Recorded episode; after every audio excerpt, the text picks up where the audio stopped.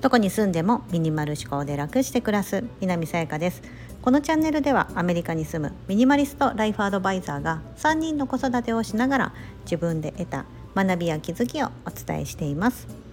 今日は本当に大事なことはほんの少しというテーマでお話をしたいと思います。これはですねあの本から取ったタイトルになります。著者はウーウェンさん。料理料理研究家なのかな？あの女性の方であります。中国の方でしてもう多分在日して長くあのこちらに住まれてるので日本語もほとんどペラペラみたいな感じの中国の北京出身のお母さんなんですよね。私よりもあのあのお年が上の50超えらし超えてらっしゃる感じで書かれているので、はい、その方ウー・ウェンさんというですね料理人料理研究家といいますかあのクッキングスタジオとかを主催されている多分料理の世界ではです多分有名な方だと思います。ちょっと私は存じ上げてなくてですね図書館で本を発見しまして読ませていただいてですねわあなんかこれまあその本のタイトルに心が惹かれたというのもありますし中身もですね非常に素敵な暮らしをされていてその中から皆さんに今日は3つ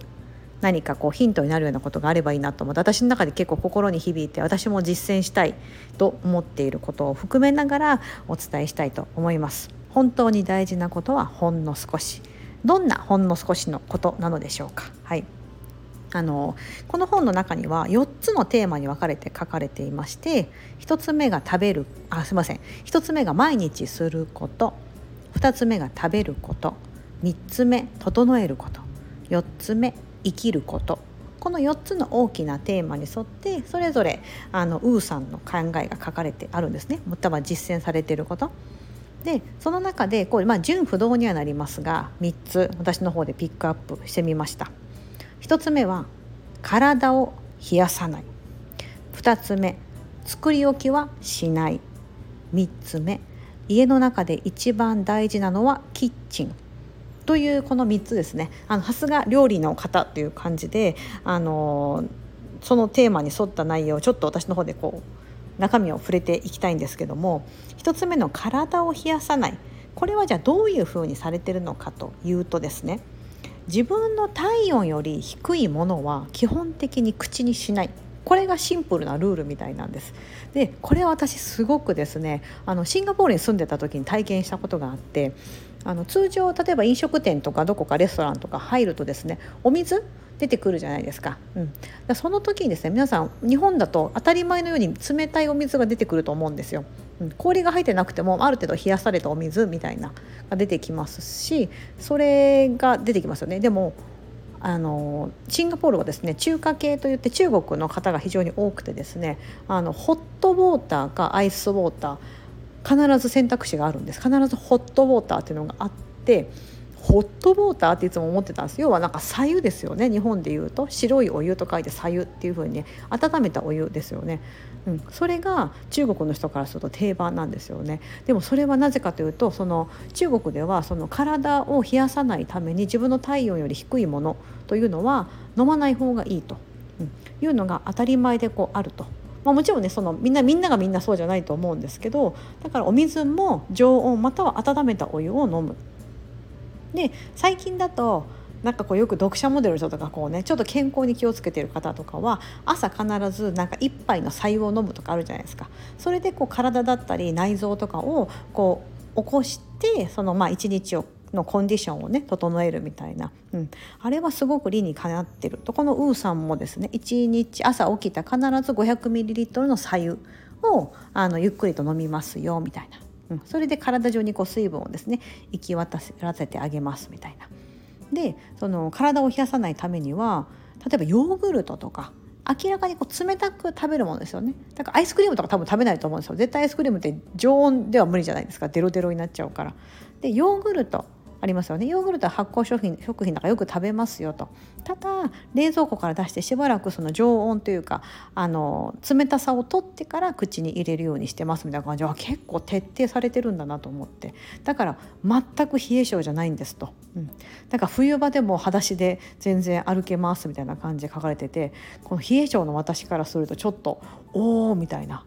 私も結構その冷たいものコーヒーとかね特にちょっと体を冷やしちゃうようなものとか飲みがちなのででこの、ね、冷えは万病の敵。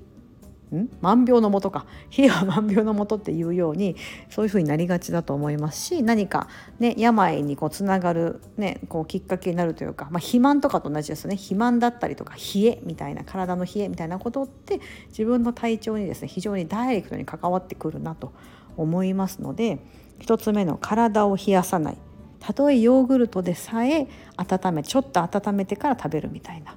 うん、それで2週間ぐらいそういうのを続けていくと体は絶対変わりますのって言われていてああちょっとこれは脂肪を手放すとか言ってる私にとってはですねこう体をですねエネルギッシュにするというか温めるということはですね脂肪を燃やすってことにもつながっていくのでちょっとやっていきたいなと思っています。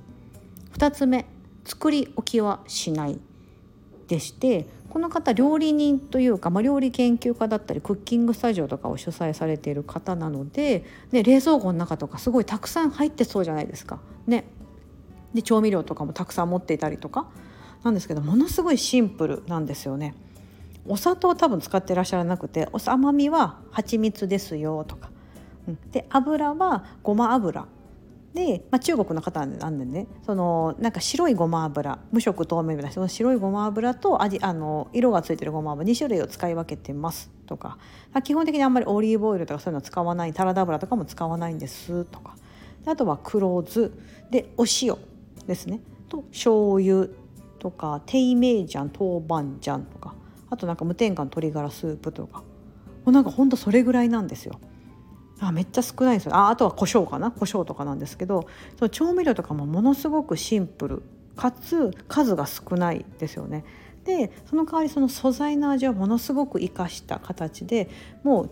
基本的に油その無色の油あのごま油ですね素材の味を邪魔しないごま油と塩があればほとんどいけますよみたいな感じで書かれててそのレシピもちょっとだけ載ってるんですけど本当にすごくシンプル。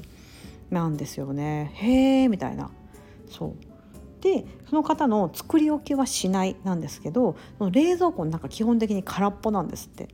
で1日にその食べるようなものをその時まあ買ってきてあのやったらもうそれでおしまいみたいな。だから基本的に冷蔵庫空っぽであんまりその作り置いてずっと置いておくみたいなことはしないんですみたいな。でもその出来たての素朴なこの味を食べるからものすごく美味しいしその素材のうまみが出てくるんです。それを引き立てさせるのはちょっとこだわったお塩とかちょっとこだわった油それだけでいいんですよと。ああもうこれ理想と私思いました、ね、そういったこうちょっとこだわった調味料とかもうその数少なくこれだっていうのを使ってほんとシンプルにその日のものその今いただくものだけをこう料理すると、う、で何かこう後に残しておいてとか、まあ、残したらちょっとアレンジすればいいと思うんですけどね。我が家とか特にねちっちゃい子がいてね食べムラとかあったりとすると残っちゃったりするんですけどでもなんか残ったもの食べるのって嫌じゃないですか。あと作り置きもやっぱ何日かしてくるとちょっとこう飽きてきたりとか。ね、素材の味が、まあ、栄養素とかも本当はその時食べた方がきっとねいいと思うんですけど、うん、ね、作り置きするとほらもう一回温め直さなきゃいけないとかいうのもあると思うのでああんかこういうやり方でやっていけたらいいなっていうふうに非常に私思いました。はい。なんか唯一あのじゃこ唯一じゃこを黒酢でこうなんかあえたちょっとご飯とかに振りかけれるようななんかそういったカルシウムちょっとしたサプリメント代わりのそのじゃこの黒酢あえみたいなのは唯一作り置きしますよって書かれてましたけどそれ以外はほとんどやらないと。ほーと思って。はい。というのがこの2つ目です作り置きはしない。最後3つ目。家の中で一番大事なのはキッチンだと、うん、通常リビング、まあ、家族が集うリビングとか大事だと思われがちかもしれませんがいやいやキッチンですよと。もしこれからお家を建てる予定がある方であればキッチンをどこに置くかとかキッチンをお家の中心にしてみてくださいみたいな。で2番目に大事なのは寝室。だとおっしゃっていました。多分もう食べることそして寝ることみたいなのがその日々の体の健康だったりとかにつながっていきますよねみたいな。そう。だから寝るの寝るのも非常にこだわってますみたいな、うん、だからそたくさんなんだろうなその夜更かししないとか、うん、いうことを心がけて。でも本当にシンプルですよね。なんか当たり前でそうやってこうできることが本当は理想なんですよね。こう毎日。シンプルに食べてシンプルに寝て ね、そういったことがこう日々のこうコンディションを整えてくれて自然と何か余計なこうこう多くのサプリメントを取らないととか何か特別なことをしないといけないわけじゃなくって、うん、で家の中のこの暮らしの中ではキッチンだと。おーなるほどと私も思いまして、うん、だからこのウーさんのお宅ではキッチンがすごく広々取られていてその前に大きなダイニングテーブルがあってゆったりと、うん、お皿をもしたくさん並べたとしてもみんながゆったりと座れる。そこがもう要はダイニングキッチンですよね。そこが家族の中心。リビングなんて別になくてもいいんじゃないみたいなことを言われていてうん。ほうみたいな。確かにそうかもしれないです。なんか我が家は今キッチンダイニングリビングがこう一つの空間でなってるのでなんかこう分けられてるわけではないのであなんかこう一体化してていいんだと思うんです。私が例えば料理してる間でも子どもの様子がね見れたりとかしますし子どもも自由にキッチン行き来できたりするのでいいんですけど結構ありがちなのがこうキッチンがこう隠れてるタイプですよね。日本でもこうカウンターキッチンってなるとこうちょっとなんだろうな。こうキッチンだけこう区切られてるみたいな感じになると思うんですけどなんかそうなるとこうねこうなんかこうママだけいつもキッチンにいてみたいな、うん、子供たちはなかなかキッチンに入ってこないというかキッチンが中心という感じにはちょっとなかなかなりにくいですよね。うん。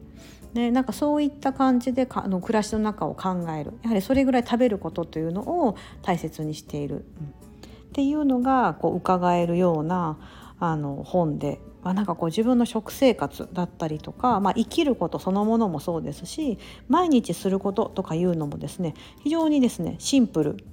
なんですよね。シンプルなんですけどなかなかできないことというか例えば早起きですよとか、うん、で一番朝初めにやることというのは歯磨きですみたいな。うん、でその後白湯を飲んで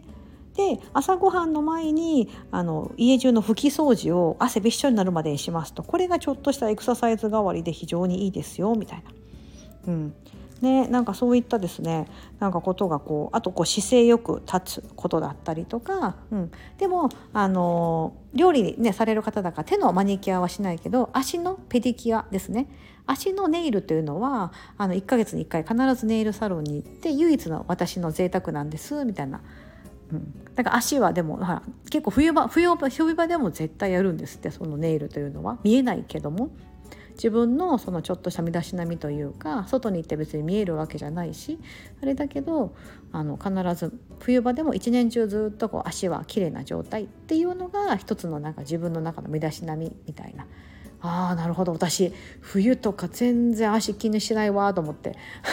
かかととかカサカサやわみたいな。常に靴下ね寒いから履いてるから。ですけどこのウーさんみたいに冷えがなくなれば別に冬場で裸足でいても全然大丈夫とか、ね、なるんだと思うんですよね。あなんかそういう風な体のこう状態だったら常にこう若々しく生き生き生きとしてていいだろうなとか。毎日結構すがすがしくはつらつと何でもやりたいことやれるみたいなめったに風邪とかひかないしみたいな、ね、そういったこともできるんだろうなって改めて思った本であります。でこの中に書かれていた余談ちょっと余談ですが肉団子そのウー家の定番肉団子みたいなのがあってですね鶏団子なんですけど鶏ひき肉で作る大きめの肉団子みたいなそれをですねこうレシピ載ってたんで作ってみたんですよね私も真似して。すごい美味しかったですしあなんかすごいアレンジが効くというか、うん、これ一つ覚えてればいろんなものに使えるなっていうのがあってあこれはあの私のですねあの南家の定番にしようというふうにしてあの 子供たちにもこれからこれまあまあ多分2週に1遍ぐらいは作るよみたいな感じで 言って、まあ、子供たちも好きで食べてくれるので、はい、なんかあとはあとは入れる野菜とかを変えながらできる。し栄養満点だしこうすごくシンプルで美味しい素材の味が生きたお料理だなと思って、はい、なんかそういったこの方のねあの多分日本で日本で住まれてる方なので日本で大きなクッキングスタジオを主催されてたりとかこうやって本も出されてる方なのであまりこう私も素性は知らないんですけども、はい、非常にあの素敵な本にまた出会うことができました。今回私図書館で出会いましたけどあの概要欄に貼っておきますね。はい。今日は本当に大事なことはほんの少しという本のからの引用としまして1つ目体を冷やさない。2つ目作り置きはしない。3つ目家の中で一番大事なのはキッチン。この3つのことをお知らせしあお伝えしてみました。はいここまでお聞きいただきありがとうございます。今日も素敵な一日をお過ごしください。